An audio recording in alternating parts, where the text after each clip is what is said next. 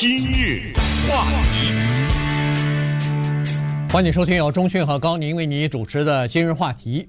这个我呢刚从中国大陆回来啊，所以呢，呃，这个一回来之后呢，呃，还是和钟讯一样呢，我们准备稍微的聊一下哈，这个。因为他也刚从中国回来呃不久嘛，他回来两个星期之后，我就我就走了，所以我们俩的共同线和很多我们的听众观众一样，就是在疫情这么长时间以后嘛，对对，将近四年四年以后第一次第一次回去啊，所以呃说实话，这个感触还是比较深的。呃，唯一的不同是，中讯回去的时候呢，风平风平浪静；我一回去的时候呢，中东打起来了。呃，这个就是呃，在在中国大陆呢，你也基本基本上可以看到啊，或者是看到这个新闻报道也好，是各种各样的这个媒体也都是在说这个中国。这个问题啊，我是真的，我做好准备要好好的问问你的。但是呢，我在有一次节目当中也告诉大家，就是。有一年你回去啊，也出事儿了，就是那个波士顿马拉松爆炸案啊，对，没错啊，我印象非常深。那一年你在国内的时候，我在这边，哎呀，从早到晚的讲这个事儿，知道吧？对，呃，这一次也是，呃，在过去的这个十好几天的今日话题节目，我后来想了一下，就是没有一天没有提这个，不讲，几乎没有，对，讲这个事情。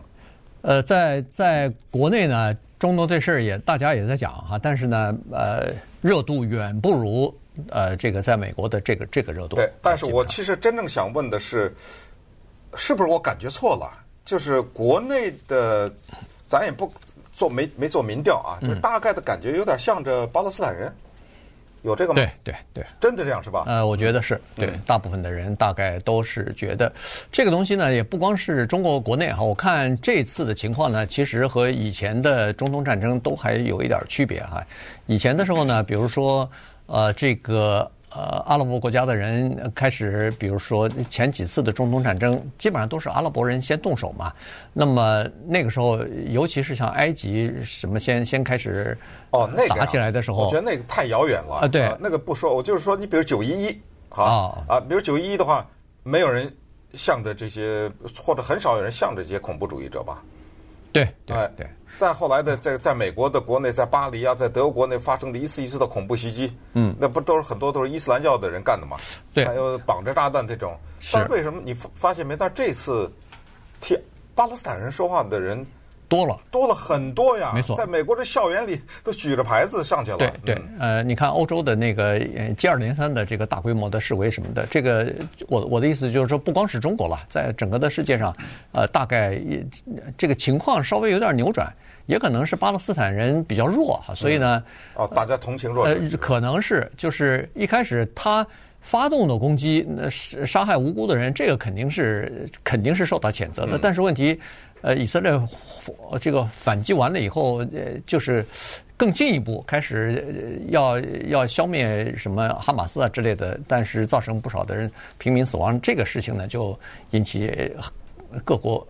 就是好多人就不满意了哈，所以呢，这个，这个反正看这个，看目前的情况呢，大概不会马上就结束，这个事情可能还冲突呢还会呃继续的在进行。那咱们反正会经常的在关注。对，呃，回国其实，呃，我呢就是听了中讯的建议哈，说回国说这个在中国大陆呢是属于一个叫做开始。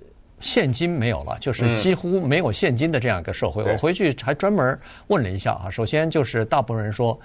都跟我说，我们身上已经很久没有带现金了 啊！对，呃，然后呃，原来我还准备回去了以后送朋友几个钱包的，结果现在现在看来，那个皮夹子是没有用了，啊、完全。你弄了几几大捆人民币回去了是吧？呃，不是，就是准备呃男的嘛，我也不知道该送什么。领领带领带人现在不是经常打，对吧？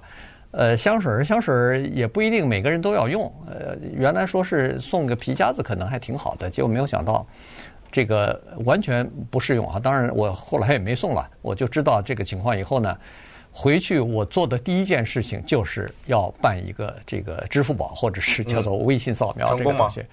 呃，成功，但是花了点时间啊，因为这个。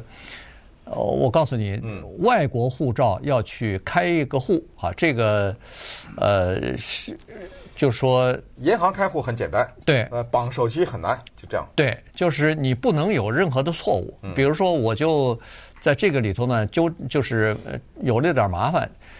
中国，我这个高宁啊，在护照上写的是高，姓高宁，但是呢，在手机店里头。比如说，我用的是高宁，对。这个这个，因为现在的手机店，你如果是在美国呃，在中国大陆开户的话，都是要实名认证的啊，都是。等会儿，呃，你现在绕过了一步，就是你在中国弄了一个中国的手机，对，好，那就全解决了。对，但是问题，我的问题就在于这个，我不知道我们的听众朋友里头有没有人碰到这个，就是高宁，对，这两个字，一个是高宁，一个是宁高。啊，对对，哎，一到宁高的时候。麻烦了，他他认为你姓宁，没错。嗯，他在你绑的时候呢，你所有的其他的信息全是什么护照号码、什么出生年月日、性别什么，全是一样的。但是就是因为这个名字的前后的顺序，他们在输入的时候，有的人把名字输在前面，有的人把姓输在前面，这乱了套了。这这这样一来的话呢，他就老不让你绑，原因是说你这个。叫做名字信息不符，嗯嗯嗯，这个就这个就出现了一些问题，这个真真的是没办法。后来我必须没法绑，我必须要重新再开一个户。哇，哎，再开户的时候呢，我就告诉他说，你要先把这个高写的前头，宁写的后头，就必须要做这样的一件事情，在另外的一个银行，你在一个银行里头呢。好像现在还不能一个人开开两个户，就是一个人用两个名字或者是怎么着，我也对，因为你那个护照号码变不了啊，对，对不对？对，但是问题护照号码也是有问题的，因为护照号码我们都知道，在美国的护照十年过期，过期以后呢，他给你一本新的护照，但是这本新的护照的那个号码不像社会安全号码，就是永远是一个人，他十年以后他就换了号码了。还有一个就是签证。我们的签证在旧护照上的，啊、没错，所以你得带着两本护照。对对，从始至终带两本护照，而且这两本护照要带十年，呃，就直到那个签证过期为止。是是，所以这个就就比较麻烦啊，就是呃，最后终于我还是有一个银行的这个账户，有一个银行就绑不上了，没办法了，那已经开了，你这个。改的话，他说已经没法改了，然后我只好到另外一个银行去再去开了一个呢，就把那个姓名要和那个手机店你开的那个姓名要完全吻合，然后最后就成功的报。所以你这只中国的手机你就开始付月费，对对。那现在你停了吗？还是就这么一直付下去呢？这个这个呢，我又是不太了解。我在。离开的那一天，我就打电话说：“我说有没有一种服务，就说我保留这个号码，呃呃，保持最低的这个费用，然后但是我必须要能接到这个那个短信息啊，因为有的时候你在银行做一些转账啊，做一些其他的，因为你开通了支付宝啊或者是什么的话，你充话费啊什么的。”他是有的时候是要你的验证码的，没错，对他那个验证码是对发到你的手机上。你手机如果在美国不能收到这个，呃，比如说是短信验证码的话，那你等于是白费了。你回来以后就什么都不能用了。所以在这种情况之下，我是打电话去，他说好，我帮你申请。他不能这么做，哎，他去申请，他说有人会给你打电话，呃，跟你确认什么的。现在国内都是这个，都是叫做。呃，叫回访电话还是什么？反正就是直接打到你的电话上。但是我到机场没收到这个电话，然后我再打电话去，嗯，他说我给你申请紧急的，但是我一直飞机走的时候也没收到电话，所以我估计这个呃这个没改成，所以我当然我我现在也是还是绑了一个月费不知道几十块钱的这么一个计划，所以如果要是没有办法改成最低限额的那个计划的话呢，我就只好。付吧，那就付就可可不可不就是只好付一年了啊？在这这么一年，你就这么白交白交了吧？啊，对啊。那么上网呢？上网是这样子，那个现在翻墙 说是这个墙是越来越高，越来越不容易翻了哈。所以我在国内呢，我是就是两只电话嘛，一支是在国内的买的这只电话和国内的这个号码，这个呢是没有办法看到。很多就是什么 Google 啊、什么 YouTube 这些的都没法看了，都没法上啊，这个没办法。但是呢，我从美国带回去的这只手机呢，因为电话公司它有一个免费的漫游啊，全全球漫游，回去以后呢，这个是可以的，这个是可以上《纽约时报》什么 AP News，就是美联社的这个新闻，然后呃 CNN、YouTube 什么都能上。哦，拿着这只手机，拿着这只手机就，而且没有额外的费用。呃，对，你可以交额外的费用，但是我没有交，我选择的是就是免费的，这个。它唯一的缺点呢，就是去了那儿以后，你如果不交额外的费用的话，速度网速比较慢。哦，就转呐转。对对，经常会，你要尤其是看那个 YouTube，你你到旅馆里头还稍微好一点，就是有这个家里头有 WiFi 的，或者说旅馆里头有比较强的信号的时候还可以。你光靠它的那个免费的全球漫游的那个流量的话，它那个你是赚不出来的。好，那咱等会儿呢？再来看一看啊，咱们这个高宁先生啊，他从中国这一次探亲回来的一些见闻和一些感想。今日话题，欢迎继续收听由钟迅和高宁为您主持的今日话题。因为我回国刚刚回来哈，这个 所以呢，跟大家稍微聊一下国内的情况。因为呃，发现很多人都比较关心啊，就是在中国大陆的这个情况。其实我走的时候，走之前就。好多同事还有朋友呢，都告诉我说，回国之前，比如说上飞机要下载一个小程序，然后要填那个，呃，要有一个健康码，要去扫码什么的。哎，这个就给我很多的方便。我在，呃，因为它是二十四小时有效，所以在走之前，因为我要中间还要转一次飞机，所以我还在洛杉矶还没做这件事儿，我就到了转飞机的地方。我是在台北转的飞机，我在到了台北以后。我就下载了这个东西，就非常方便。回来的时候也是非常方便。呃，多亏我们这些好心的听众朋友和那个呃其他的同事给我提供的这个这个方便。呃，然后呢，这次回国其实呃跟朋友相聚啊、同学啊什么的聚会之类的呢，就谈到了一些呃就是大家所关心的问题啊。一个就是子女的教育问题，一个呢就是老年人的。照顾问题，因为在我们这个年龄，如果是上边老人父母还双亲都在，或者单亲还在的话，那都是八九十岁，对，呃，恨不得快朝着一百岁走的这个这个年龄了哈。所以呢，这个呢是海外的我们这一代人，就是大家比较关心或者是关注的一些问题。这个我不是上次也做了一个比较详细的汇报嘛？啊，对，就主要就是我我们身边的人呢，就这么几大问题，一个是。呃，老人的照顾的问题，还有一个保姆的问题，医疗的问题，呃，还有就是说，因为我们远在千里之外呢，这个是有的时候这么这叫爱莫能助啊，嗯，这个这种问题，比如说你吧，呃，你的老母亲还不错，对我老母亲呢，呃，是这么个情况，就是她九十二了哈，对，呃，她这个身体健康呢还行。啊，但是呢，脑子糊涂了，呃，然后呢，我是因为我我跟中迅一样，就是每个星期固定的就是有一次视频通话啊，跟跟家家人进行视频通话，然后大概聊可以聊一个小时左右吧。嗯，那个在这个去年之前呢，老母亲都还好，都是非常正常，各各方面谈话什么的都没问题。但是去年十月份的时候呢，她摔了一跤啊，非常不幸。那摔了一跤以后呢，就髋关节就骨折了，骨折以后做了一个手术换髋关节。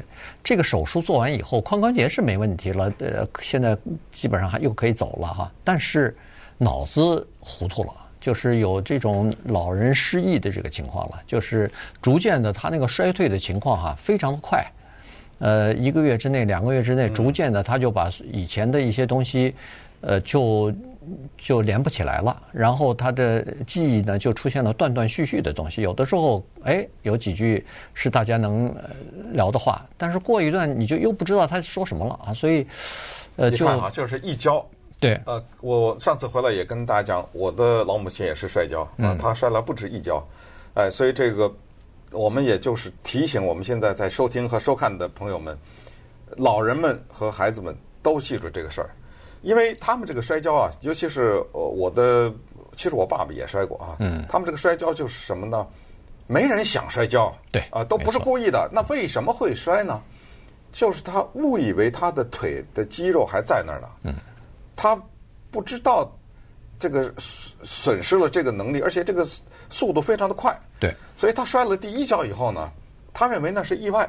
嗯啊，然后以后人家再要去扶他，他不让，他说我没事儿啊。嗯，比如说我昨天还走路好好，为什么我今天叫人扶？走开。嗯，那就嘣当一下就第二跤了嘛。对，嗯，确实是我我我妈也是这种情况，她就是摔了一跤。我在家的时候，我也是注意啊，我就看到底是什么情况，要不要扶啊什么的。他不让扶啊，他是还他对他也是说我完全可以走，呃，完全没问题。呃，保姆比如说出去要买菜或者要做饭的时候，告诉他老太太坐在那儿别动啊，你就看看电视，需要的时候嚷一声，我们就来扶你。哎，不会，他他就会自己会站起来，就是想干什么还是要干什么。而这个摔跤就是一秒钟的事儿，没错。什么保姆出去买菜呀？这个这这个是一秒钟。而且你就是没有，你就防防止不了哈这种摔跤。后来我我妈又又摔了一次，又摔了一次，还好没有骨折，但是把脸摔的那个叫做鼻青脸肿啊，这个黑青黑淤青。我回去现在两个月过去了嘛，已经呃消失掉了。可是我在我回去的这个短短的十天里头，他摔了两次，摔了两次呢，就是都不重。嗯，有一次就说你问他吧，因为他脑子不太好使了，所以他并不知道怎么会摔的。有一次就是在起床的时候，一下子就坐在地上了。呃，保姆是说坐在地上了，然后把他扶起来，没事儿，哎，也没摔摔疼，哪儿也没磕着，哎呀还行。后来也有一次也是也摔了一下，也没摔伤摔伤。那么我就看他走路的时候呢，呃，他说没事儿，你们都都要扶我，双手还靠不就是背在后面这么走。我说你其实怕摔跤，应该两个手放在两边儿，万一摔你手手，比如说还可以扶一扶，支撑一下，哎，支撑一下。他走着走着，一只腿呢，我就发现他诶稍微软了一下，然后马上。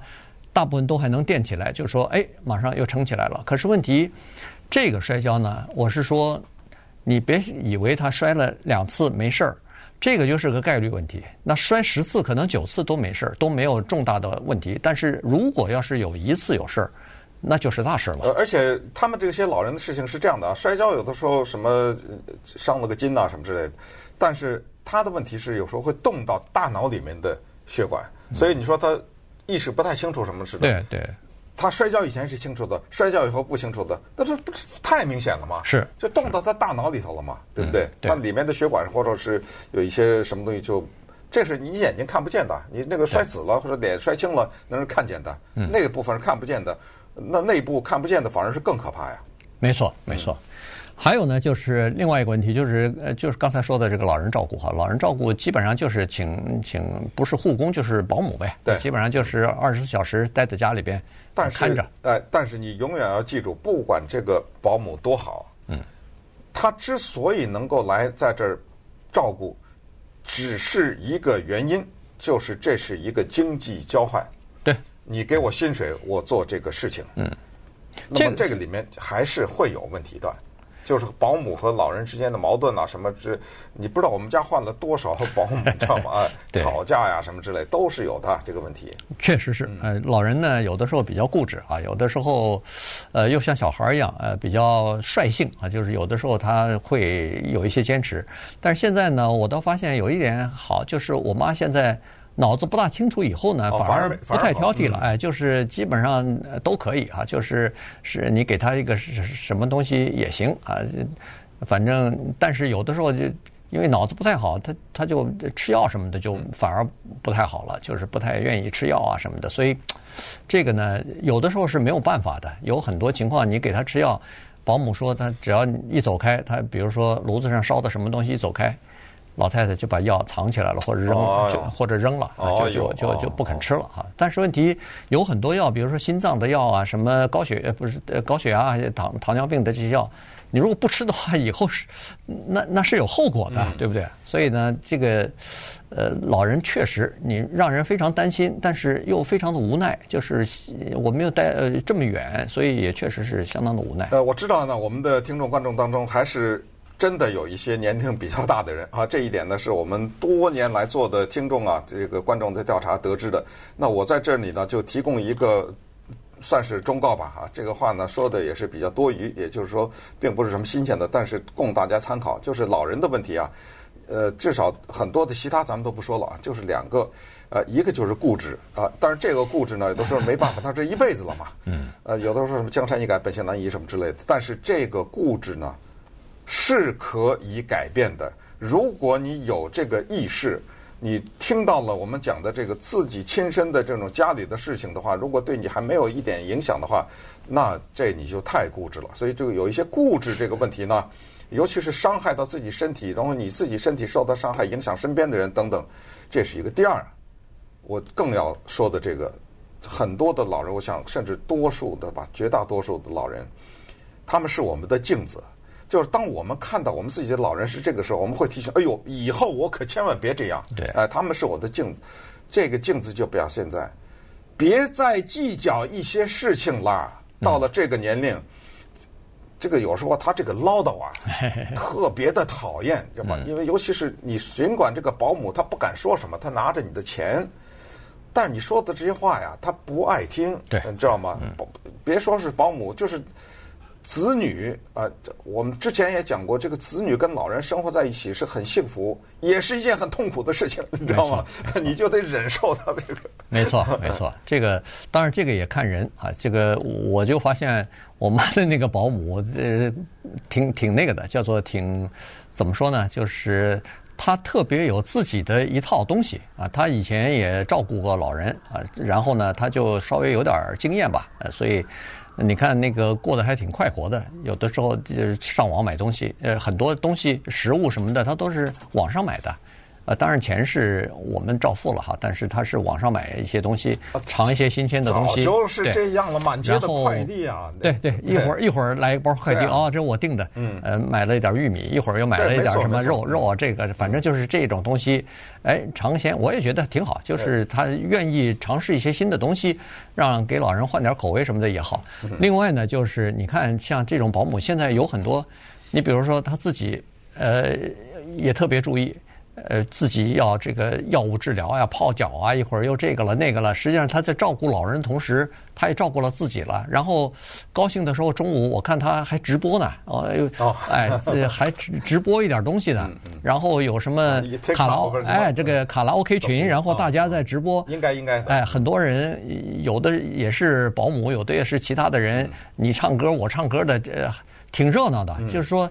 他就把这个，我觉得也是对啊。一个老照顾老人和照顾病人的人，以前我们曾经讲过，这个压力是很大的。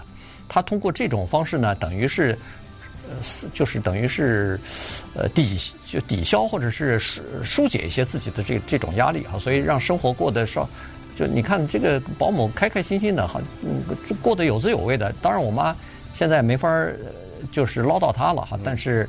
呃，但是呢，看得出来，他们两人的这样的时候呢，双方这段关系反而就拉的就比较近了，就好像我妈，你你看我带她出去要下楼，嗯，什么的时候，她必须要等那个保姆，哦，哎，她说，哎，那个谁怎么还没出来？她就认为在她的心目当中，这个保姆是她比较可以依赖的这种安全的这种保证了。